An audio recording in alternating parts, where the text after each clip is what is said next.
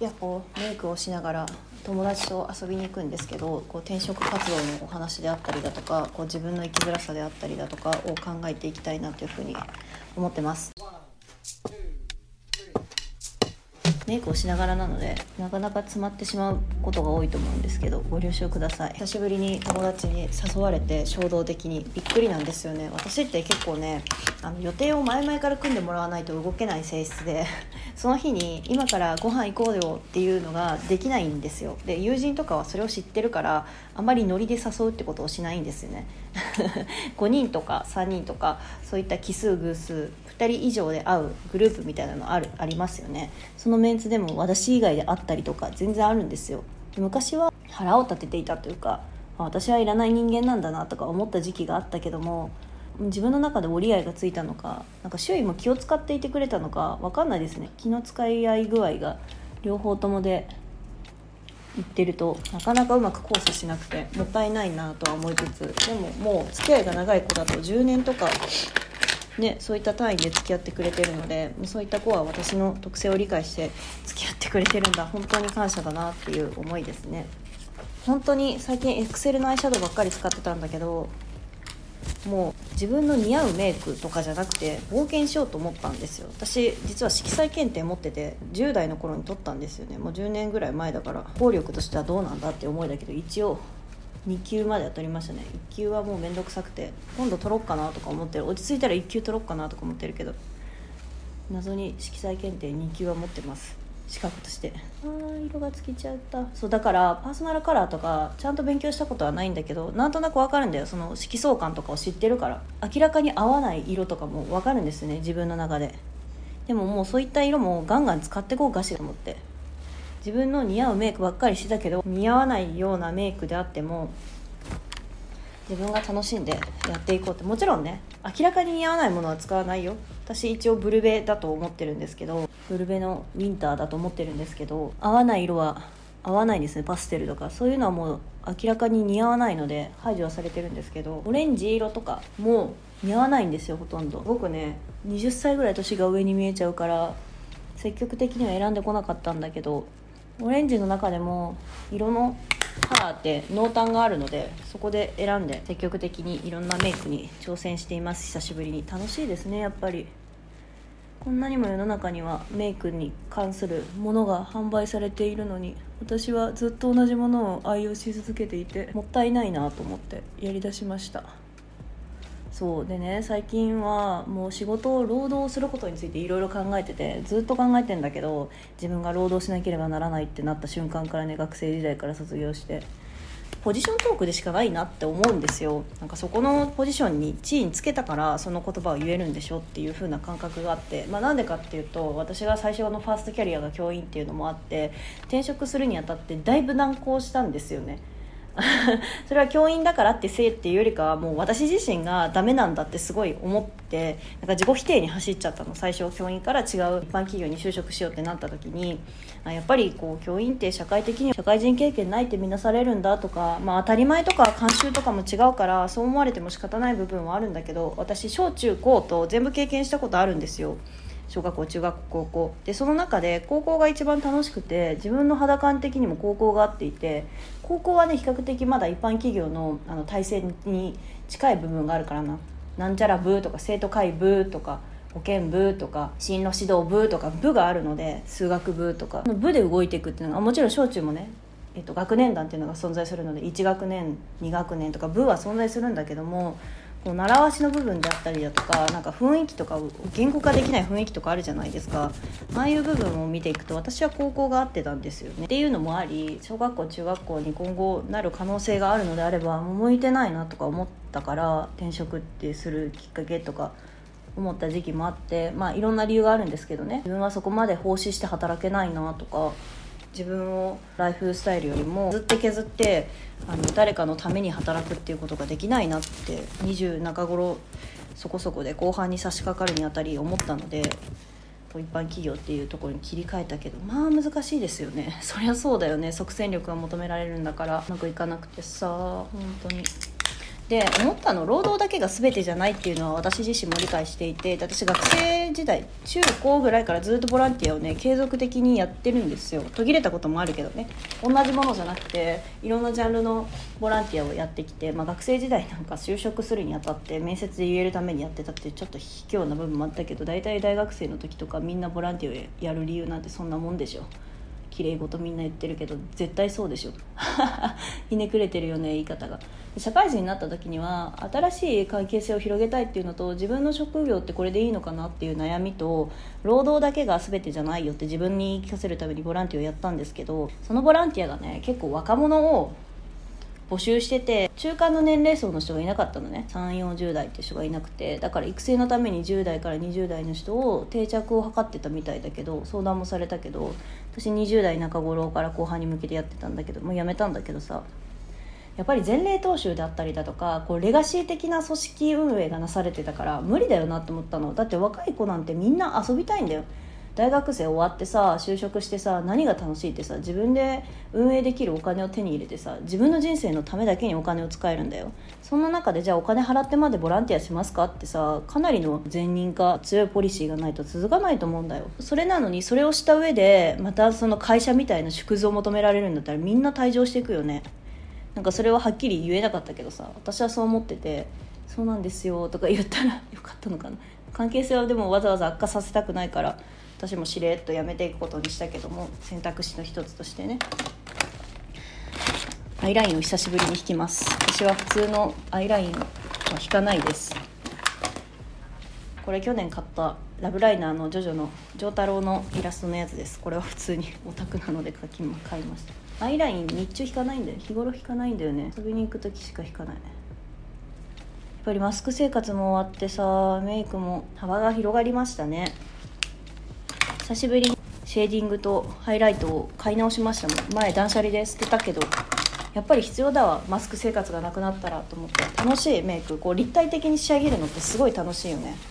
自分が素材を生かしてメイクをするっていうのがすごい好きで自分の顔が好きじゃないからこそ自分の素材を生かそうっていう方向性になってて私の場合。うんいい感じ。いい感じですね。ラメなんかつけちゃってね。キラキラのお目目ですよ。いい感じよ。可愛い可愛い。い自分でしか言えない。が自分しか言ってくれないから可愛いなんて。自分で言ってくわ。そういうスタイルで生きてますよ。そう。でそうそうそう。労働のことね。そう。でボランティアですよね。で最近ボランティアをまた別の単発で行ってきたんですよ。それは年上のお姉さんに誘われて。時間あるんだったら来ないって。単発だから継続しなくてもいいからっていう形で。お手伝いっていうか本当に見学者みたいなポジで行ったんだけどやってみて思ったのは PTA とか子ども会ってこんな感じなんだろうなと思って。それのもっと女性性を濃度を強くしたバージョン。なんか献身的に働いて当たり前だよねみたいな環境がああ私無理だなって思っていろんな人がいる。その PTA とか子ども会っていうのはいろんな人がいるのは納得してるしそことはまた雰囲気が違うよってその先輩が言ってたんですけどあシナールを食べてますバリバリと。シミとそばかす防止のために。シナールをちょっと食べさせてくださいね。シナールボリボリ食べれるよね。お菓子がちっちゃい頃好きだったな。それを思い出させる。そう。でその集団に入った時にあ私無理だなって思ったの。ボランティア。目的がないと無理だなって思ったの。なんかミッションを一緒に果たしていくのが好きなんだなって思って働いていくのもミッションをみんなで協力して作り上げていくのが好きなんだなって思って。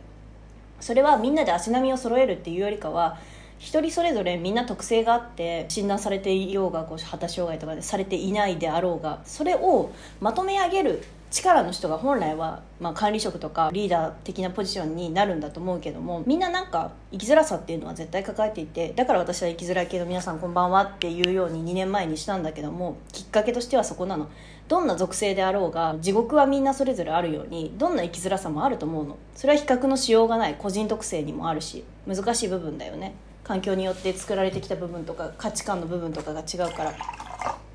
そうだからあちょっと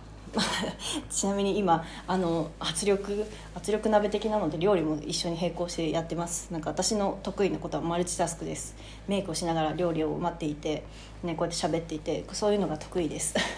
そういうのが活かせる仕事があったら教えてください。そう話脱線しまくりなんだけどそう教員ってさもうマルチタスクの塊ゴンギョみたいな感じだから向いてたんだよね本当にあっちゃこっちゃ問題起きましたあーって言ってそれをこう頭の中でルービックキューブのようにカチャカチャカチャってして何が優先順位一番最初かっていうのを求められるスキルだから本当に自分でも合ってたと思うんだけど環境的に向いてなかったなっていうのはあってなんか似たような仕事があったらぜひ教えていただきたいです。まあそういったのは置いといて日常生活でもだいぶマルチタスクで動いてるんですけどもあメイクはちなみに終わりました。いい感じに仕上がりました。あとリップを塗って終わりです。最近ハマってるのはねセザンヌのウォーターティントリップっていうのがハマってます。この間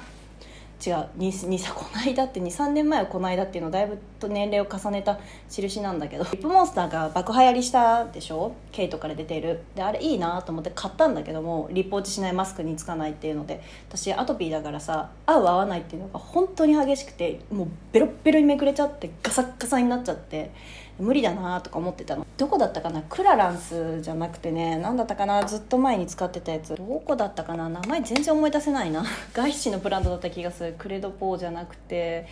クラランスじゃなくてどこだったかな。まあとにかくねどっかでねピャって買った時があるの。あリップ忘れてきた。いいなって思ってこうテスターしていいなって思って友達もここいいよって言ってくれたから買ったのが、まあ、いわゆるハイブランドまではいかないけどこうコスメ界では高めの値段だったので1本4000円当時4400円とか。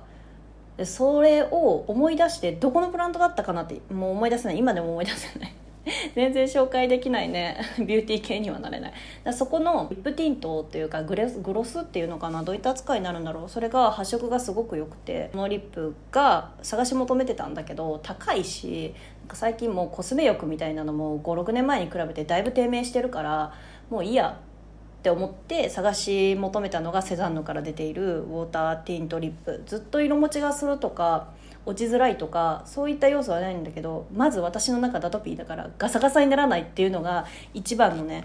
訴求ポイントなの。リップを塗ってガサガサにならない。それが一番大切だからそのガサガサにならない点に関してはセザンヌのウォーターティントリップいいですね、まあ、あとはティントリップっていうぐらいだから発色続かないけども比較的まだ続くかなっていうのがあって唇の血色も良くないんですよね私。そういった点でも良くて総合点的に五角形作るのであればバランスはいいかな比較的にっていうのでだいぶヘビロテしてます。いろんな色も。大好き。ちなみに05番を今日は塗っていこうかなっていうふうに思ってます。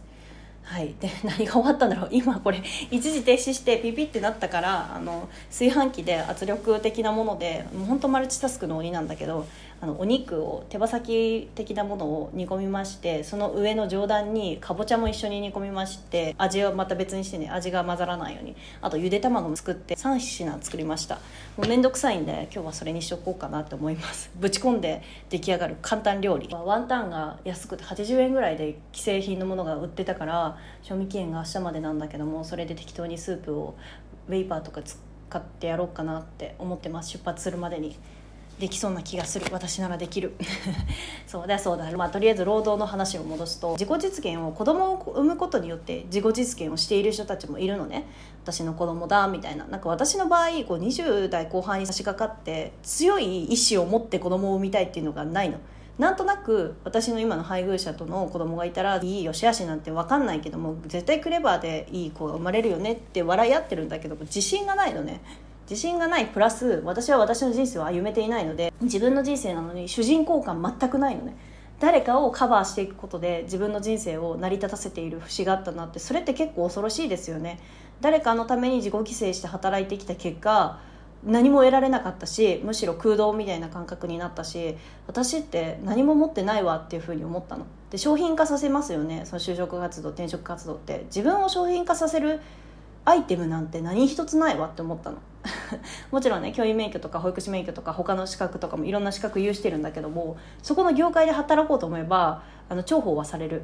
ね、よく言われる「なんでそっち方面に行かないんですか?」とか保育士の資格持ってたらさ保育士業界なんて今手薄でしょ？そっちなんて全然入れるのにもかかわらずなんでやらないんですか？っていややりたくないから。そもそもさだって転職をするとかさ何か職を変えたいなってそこの業界をもういいわって思ったから変える人がほとんどじゃない。なのにそこの業界を進めるっていうのは私はいまいち分かんなくて自分がサポートしていくんだったらそういったサポートの仕方はせんけどなとか思いながら話を聞いてたりしたけども一般論的にはこう20代後半に差し掛かったら今までのキャリアを生かしていくどう生かしていくかっていうのがベストなのは私の頭の中でも理解している。だから全く180度違うっていう業種に申し込んでいるわけではないんだけどもやっぱりうまくはいかないなっていう苦しみいろんな私の知り合いもいますけど子育てをしていて子育てをメインになったから今のシーズンでは。だからこうパートとして家から近い職場を選んで興味があるものではないけどもただまあお金を稼ぐためにあとは時間自分の時間が欲しいからずっと家にいると閉塞感で頭おかしくなるから働きに出てるっていう知り合いがいるんだけども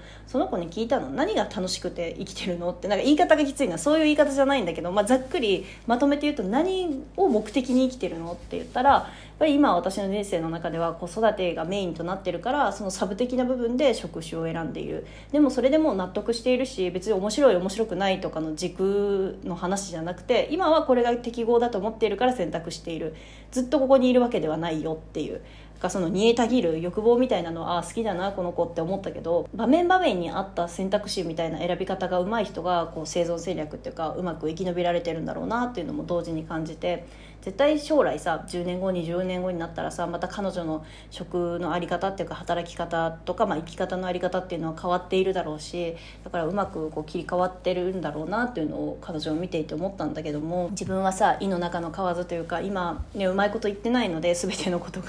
本当に全てのことがうまくいってない。でもまだマシかなって思う。だから自分で選んで失敗してることだからまだマシだなって思える。うん、自分の幼少期なんて自分で選びたくもないことが降りかかってきたりだとかその閉塞感にずっとがんじがらめにされていたりだとか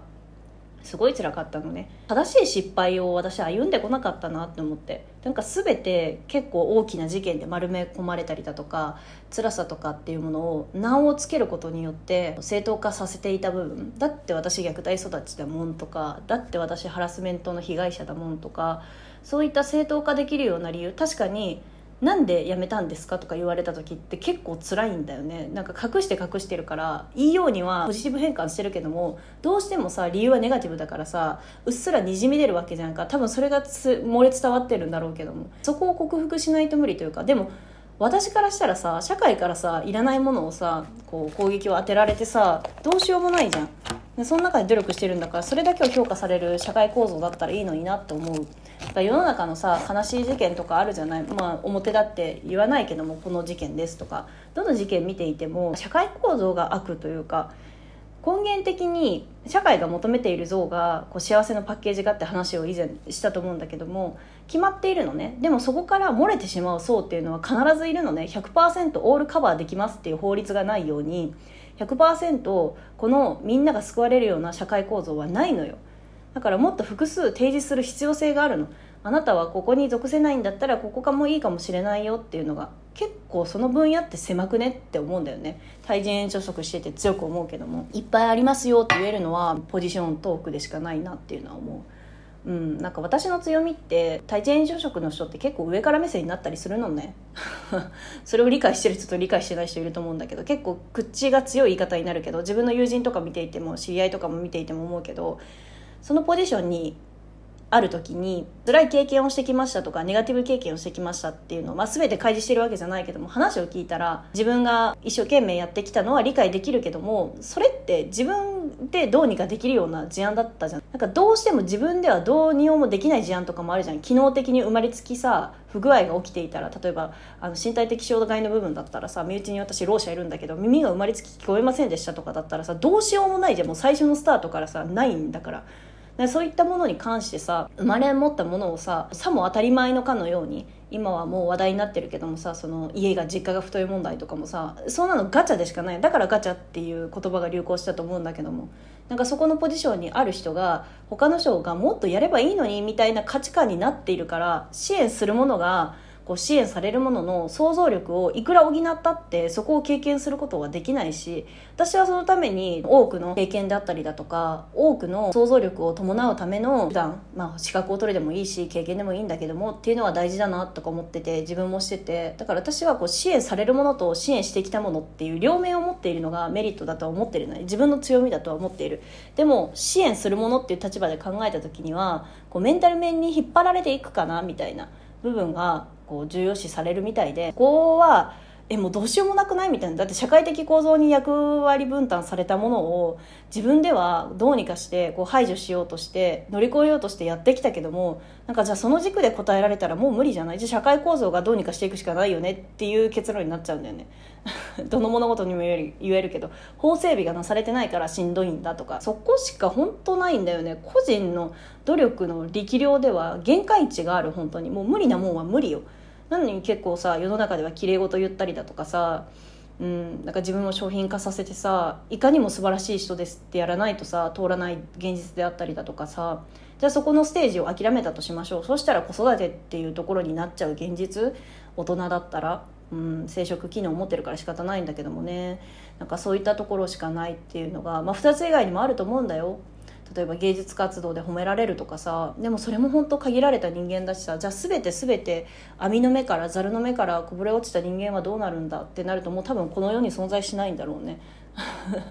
なんかそもそもそのサクセスストーリーを美化された時点でさその人はもう勝ち取ってるわけだから自分の人生の中の一つの優勝部分として。他の人からしたらさ現実今こう落ちこぼれって世の中からジャッジメントされるような人間たちはさそこにたどり着いてないから何クソとはなるよね。冷たい現実だなと思って。その負けたままでも生きられるような環境が作られてほしいなって思う。私自身が結構負けてきてばっかりだから。その負けたままでも自分らしく入れる場所。ポジショントークとかもあるかもしれないけどもなんかそこが救われてほしいなとは思うな。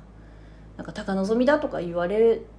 たことはないんだけど私の友人は本当にいい子ばっかりだからめっちゃ励ましてくれるんだよね。恋愛をするにあたって結婚っていう事象に関して婚活っていうことをやったことがないからマッチングアプリとかをやったことないんだけど経験としてね。なんかそういったところも自分を商品化させてるわけじゃん。自分はこういう属性があって年収いくらいくらでとか趣味はこうでとか趣味もね自分の価値の付与を高める一つの成分だと思っているからなんかそういったとこで自己アピールしてさで顔面とかもさ一つの価値なわけでしょ？自分の見た目であったりだとかさだから医療美容とかがどんどんどんどん進んでいって男性でも医療脱毛をしたりだとかさ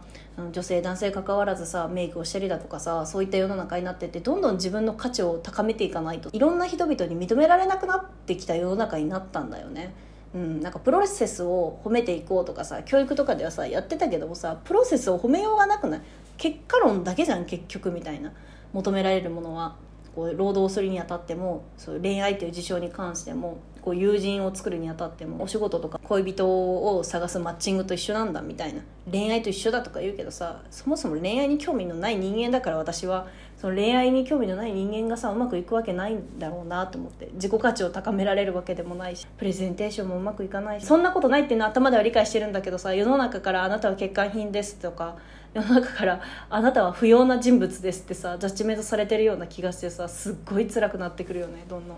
ああそうなのかっていう現実をさ突きつけられる部分。結構私のコンプレックスって本当そこなんだよね。友達は結構すごいことをやってるのに自分はそうなんだっていう。そこの落差にまず20代前半の頃立ち会いました。でもまあそこで折り合いをつけて、まあ、自分は専門性を極めるって強めてやってきたけどもさなんか一生なんか自分を好きになれる気がしないな。本当に歳とか9歳の時から感覚が変わってないのと一緒で世界からいろんなことが提示されてるけども感覚がマジで変わってない。変わろうと努力したけども変わんないんだよな。多分性質なんだよな。自分の生まれも髪の毛の色黒だったり目の中の色がさ薄い茶色だったり持っているものと同じで自分の性質みたいなものは全然変わんないんだろうな。うん、擬態化することはできるけどもすごい疲れるしこの許容量っていうのはすぐ疲れるタイプ疲れないタイプの人間といろいろいるなって思いつつなんか辛いなって思いましたね。そうだからどこのステージにも属することができないから、まあ、結論としては辛い。だから辛い成分は分かるんだよ。だから与えてほしいんだよな。そうはうまくいかないんだね。自分でいろいろ頑張ってるけど与えられないし与えてほしいなっていう甘えてる部分であったりだとか。そこなんだよな。欠けてる部分とか訴求の部分とかっていうのめっちゃ自分が一番理解してるのね。ネガティブ面もポジティブ面も。だからそこそ叶えられないもどかしさみたいなのがあるんだろうなっていうのは思ってます。もうそろそろね電車へ乗って久しぶりに友達と会って楽しんでこようっていうふうに思っています。ここまで聞いてくださった皆さんありがとうございます。また次回もお聞きしていただけると嬉しいです。おやすみなさい。バイバイ。